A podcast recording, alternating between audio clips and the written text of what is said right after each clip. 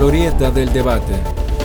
Ven como una burla la propuesta de gasto federal. Legisladores locales priistas encabezados por la dirigente estatal Cintia Valenzuela Langarica señalaron ayer que la propuesta de presupuesto de egresos de la Federación 2022 no solo es mediocre, sino también una burla por parte de la Federación para millones de mexicanos que necesitan ayuda para mantenerse a flote en medio de la pandemia que no termina para no cerrar sus negocios, para conseguir un empleo y hasta para reponerse de los daños que han dejado las últimas lluvias. Desde el edificio estatal del Boulevard Madero, Cintia lamentó que las prioridades del mandatario federal sigan siendo sus faraónicos proyectos como el del aeropuerto Santa Lucía, el tren Maya y la refinería de Dos Bocas, mientras que por otro lado reduce hasta en un 94% el recurso que antes se destinaba para apoyos a las pequeñas y medianas empresas. A esta voz se sumó la de la diputada local Ana Cecilia Moreno, quien lamentó que solo el 5% del presupuesto esté dirigido al campo mexicano, mientras que programas como el de temporaleros, seguros catastróficos y mujeres rurales no reciban un solo peso de la asignación. Y ya que hablamos del PRI y su dirigencia estatal, quien siendo secretaria general llegó por prelación a la presidencia cuando renunció Jesús Valdés Palazuelos, ayer trascendió que será entre el 15 y 31 de octubre cuando pueda darse el proceso de relevo de Cintia Valenzuela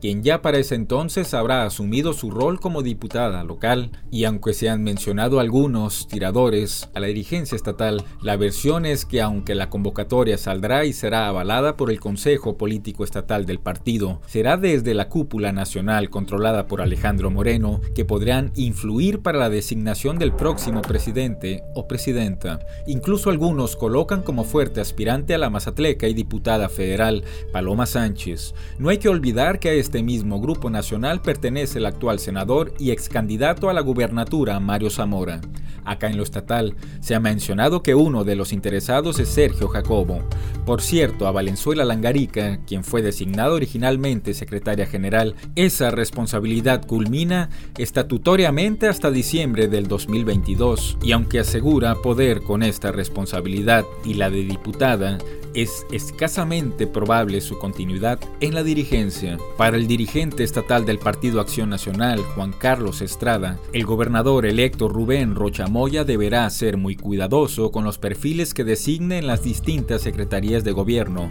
pues, de no hacerlo, correría el riesgo de formar un gabinete de cuotas y cuates el líder albiazul no quiso opinar respecto a los perfiles que ya se han barajado para ocupar algunas secretarías, pero sí advirtió la necesidad de que estos cargos sean ocupados por hombres y mujeres que realmente reúnan los perfiles adecuados para estar al frente de una dependencia. Quien por separado también indicó lo que trae en su ronco pecho, incluido su interés por ser invitado a la nueva administración, fue la un diputado local priista Jesús Armando Quechu Ramírez, quien no estuvo de acuerdo en que Rubén Rochamoya haya dicho que los aspirantes a sumarse a su gobierno, que no sean de Morena, sino de otros partidos, deberán primero renunciar a su militancia, como lo hizo en su momento la ex candidata a la gubernatura por Fuerza por México, Rosa Elena Millán, a quien por cierto ya invitó el morenista a integrarse a su gabinete. Pero ella no le ha dado el sí.